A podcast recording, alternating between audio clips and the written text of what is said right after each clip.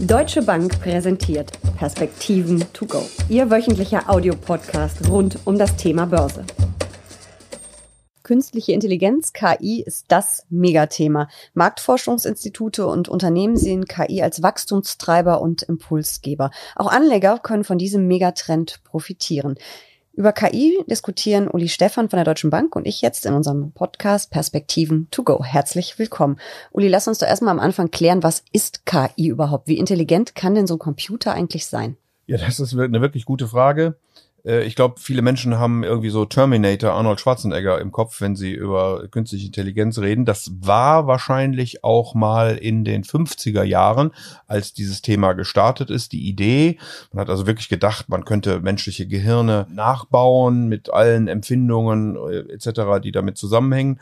Heute ist man ein wenig realistischer und äh, sagt, äh, wir versuchen äh, Muster zu erkennen in großen Datenmengen und daraus dann Prognosen oder Entscheidungen abzu, leiten. Also es hat sich deutlich gewandelt von dieser Idee, ich äh, baue quasi Menschen nach, äh, in die Idee, wie kann ich denn Daten nutzen, um bessere Entscheidungen äh, zu treffen, um äh, überhaupt Dinge zu sehen, die ich vielleicht sonst nicht gesehen habe und insgesamt produktiver damit zu werden. Und ein Computer, der guckt ja ganz anders eigentlich. Also tut er ja gar nicht, aber der analysiert Daten ja ganz anders, als es ein Mensch tut. Wir suchen ja meistens, äh, wir haben ja meist schon eine Idee, wenn wir Datensätze uns angucken und versuchen wahrscheinlich unsere Thesen zu ähm, belegen und Computern, der macht das ein bisschen anders, oder? Genau, der guckt zunächst mal völlig wertneutral mhm. auf eine solche Datenmenge. Der kann natürlich auch viel größere Daten in mhm. viel kürzerer Zeit überblicken und äh, wenn er dann Muster sieht, äh, wie gesagt, völlig neutral, dann gibt er da einen Hinweis und dann kann man überlegen, was mache ich jetzt mit dem Muster und wie kann ich daraus Entscheidungen ableiten und wie gesagt, da kann natürlich der Rechner dann eine große Hilfe bei sein und das äh, spielt mittlerweile in, in vielen Lebensbereichen auch tatsächlich eine Rolle. Hast du ein paar konkrete Beispiele? Beispiele für uns, wo uns KI wirklich schon begegnet?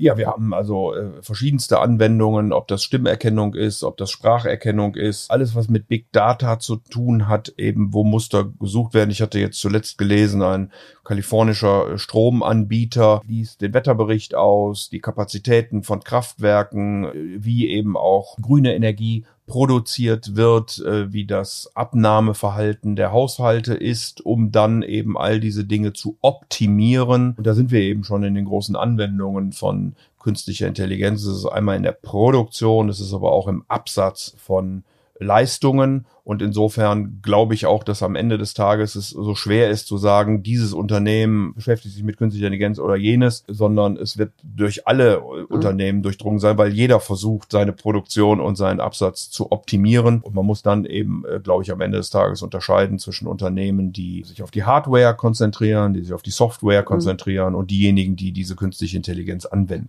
Künstliche Intelligenz ist ja immer noch ein großes Thema in den USA und in China, wobei China ja mittlerweile angekündigt hat, bis 2030 äh, führend bei KI zu sein. Die führende KI-Macht war, glaube ich, sogar die Formulierung. Ähm, die Amerikaner werden sich das wahrscheinlich so schnell nicht äh, abnehmen lassen. Wo stehen wir denn in Europa bei dem Thema? Ja, wir sind äh, gar nicht so schlecht äh, im Grunde genommen in der Grundlagenforschung. Ich glaube, wir haben es noch nicht so geschafft, viele Dinge auch wirklich dann umzusetzen. Aber es droht äh, einfach die, die Masse, also wenn China da wirklich so viel Geld drauf schiebt äh, und die Amerikaner natürlich auch, gerade auch mit den großen Plattformen, die ja in aller Munde sind, dann drohen wir natürlich da ein Stück weit ins Hintertreffen zu geraten, äh, wenn die künstliche Intelligenz, auch die Forschung, die Entwicklung um dieses Thema herum in Europa nicht den Stellenwert einnimmt, äh, wie eben in anderen Bereichen der Welt. Das kann ja im Grunde auch wirtschaftliche Folgen haben.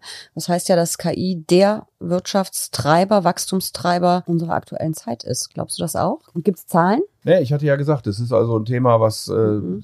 eigentlich jedes Unternehmen betrifft. Und wir sehen es natürlich auch in, in vielen Sachen. Also man, man diskutiert ja auch bei Google, wenn ich da eine Anfrage mache, hat Google einen bestimmten Algorithmus, der mhm. mir dann bestimmte Lösungen gibt. Und, und das ist natürlich all das, was man dann unter künstlicher Intelligenz heute versteht. Wir machen sicherlich ganz normal heute auch bestimmte Scorings bei Versicherungen beispielsweise, wenn man über Prämien überlegt, mit künstlicher Intelligenz die Frage ist ja immer, wie weit will ich da, da gehen und, mhm. und wo ist wirklich eine Grenze erreicht, wo ich dann sage, also das kann ich jetzt nicht mehr machen. Und da geht China beispielsweise einen, einen Schritt weiter mit seinem Social Scoring äh, und sagt, wer hier also äh, keine Artikel vom Staatspräsidenten positiv kotiert, der bekommt dann auch äh, weniger gut eine Wohnung oder einen Job. Also das ist schon auch eine ethische Frage, mhm. wie weit man diese Dinge treibt. Und deswegen ist man nicht nur ökonomisch, sondern eben auch aus diesen gesellschaftlichen, politischen, ethischen Gründen besser dabei dabei und macht mit und äh, hat einen Fokus auf dem Thema, als es äh, komplett anderen zu überlassen. Mhm. Wenn wir noch mal auf die Wirtschaftszahlen gucken, ähm, da gibt es eine Studie vom Marktforschungsinstitut Research and Markets und da ähm, heißt es, dass KI das Potenzial hat, das jährliche Wirtschaftswachstum zu verdoppeln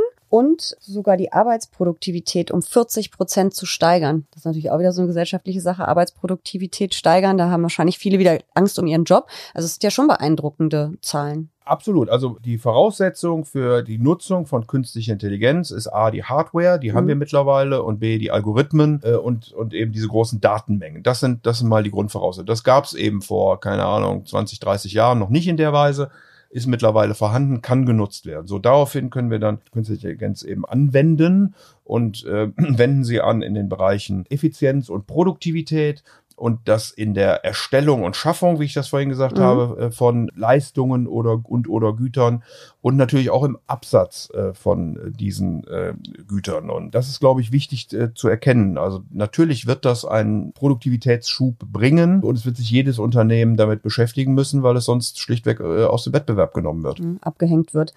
Wie kann ich als Anleger auf diesen Megatrend setzen? Du hast ja gerade schon gesagt, dass es eigentlich nicht das KI-Unternehmen gibt, sondern dass es eigentlich alle Unternehmen betrifft. Trotzdem gibt es ja schon Anlageprodukte, wo die zwei Buchstaben KI draufstehen ja, wo heute Unternehmen, die eben schon sehr weit in diesem Thema sind. Ne? Das ist natürlich eine Entwicklung und dann gibt es Unternehmen, die weiter in dem, in dem Thema sind und es gibt Unternehmen, die weniger weit mhm.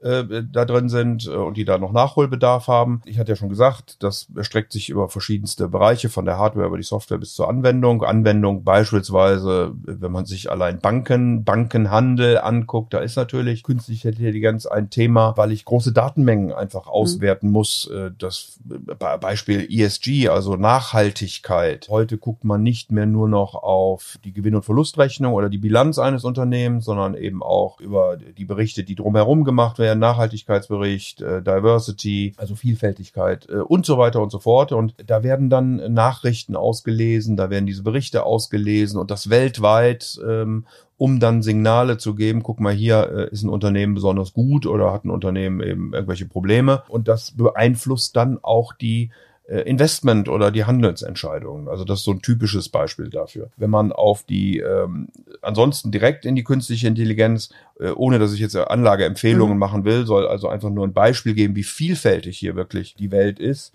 äh, hat man Unternehmen wie ähm, Micron Technologies, äh, die also äh, Chips und so weiter herstellen. Wir haben äh, Trade Desk, äh, ein Unternehmen in Kalifornien, äh, was Online-Werbung äh, schaltet.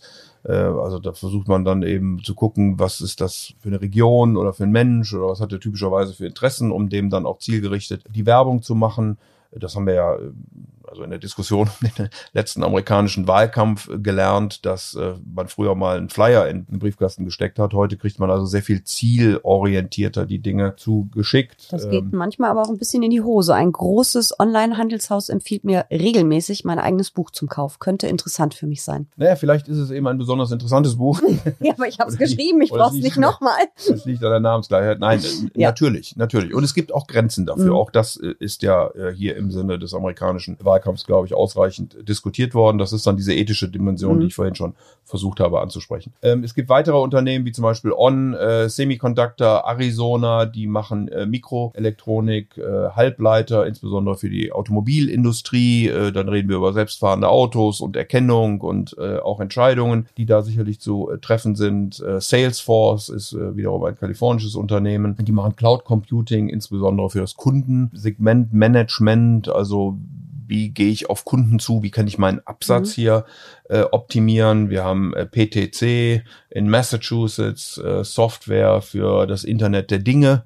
Also auch hier werden ja riesige Datenmengen äh, verwaltet, äh, wird demnächst, keine Ahnung, die Milch bestellt, wenn ich nur noch einen kleinen Anteil habe, der Kühlschrank wiegt direkt und gibt an wen auch immer weiter und die Milch, Milch wird dann geliefert, geht mein Licht an, meinen Ofen an, wenn ich mich dem Haus in irgendeiner Weise nähere. Solche Dinge sind dabei aber auch mehr oder weniger, ich will nicht sagen profane Sachen, aber einfache Sachen, wie zum Beispiel Yelp, ein Portal, was mir erlaubt, Restaurants äh, zu suchen, äh, zu finden, wo ich gerade Appetit drauf habe und dann auch eine Bewertung dafür nachher abzugeben. Das sind also einfach nur Beispiele mhm. neben den großen, die man sowieso hat. Natürlich die Tencent, die Alibabas, die Amazons, die Facebooks und so weiter dieser Welt, die alle auch in diesem Bereich eine dominierende Rolle im Moment spielen, sicherlich. Deutsche Unternehmen habe ich jetzt nicht gehört, aber es gibt ja welche, die auch einigermaßen weit sind auf dem Feld. Eine ja, Siemens oder eine SAP, die haben genau, das natürlich auch nicht verschlafen, um Gottes Willen. Genau, man ist überrascht, äh, weil mhm. man dann sagen würde, äh, es müsste eigentlich eine SAP sein oder, äh, oder, oder andere Softwarekonzerne in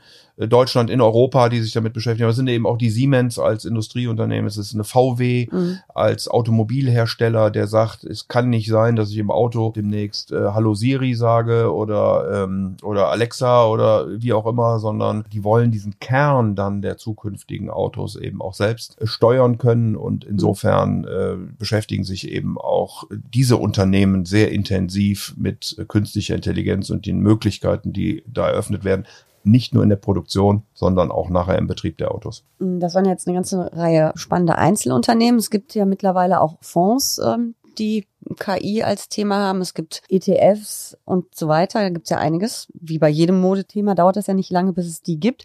Ähm, würdest du sowas als Beimischung ähm, empfehlen zum Depot? Oder hat man die ganzen Unternehmen nicht sowieso schon im Depot, wenn man breit gestreut Also wenn man in besonderen, ich hatte ja vorhin gesagt, es gibt, mhm. äh, es gibt Unternehmen, die schon besonders weit in dem Thema sind, die sich da schon seit Jahren mit beschäftigen. Die sind dann überwiegend in solchen Fondslösungen drin.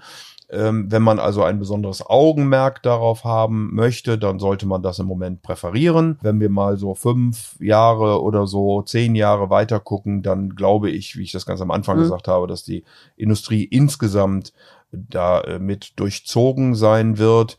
Ich glaube, dass der Bereich im Moment noch sehr heterogen ist. Man weiß natürlich auch nicht, was dann genau am Ende die Lösung sein wird, mhm. also welches Unternehmen konkret überlebt. Deswegen sollte man breit gestreut reingehen. Ich glaube aber, dass das ein typisches Beispiel ist, wo ich einen aktiv gemanagten Fonds einem ETF vorziehen würde, weil ich da doch nochmal selektieren kann, was sind denn im Moment da die Bereiche, wo sich besonders viel tut. Ein ETF würde ja einfach nur eine Benchmark kaufen. Auf jeden Fall ein super spannendes Thema. Vielen Dank für diese Perspektiven to go. Sehr, sehr gerne.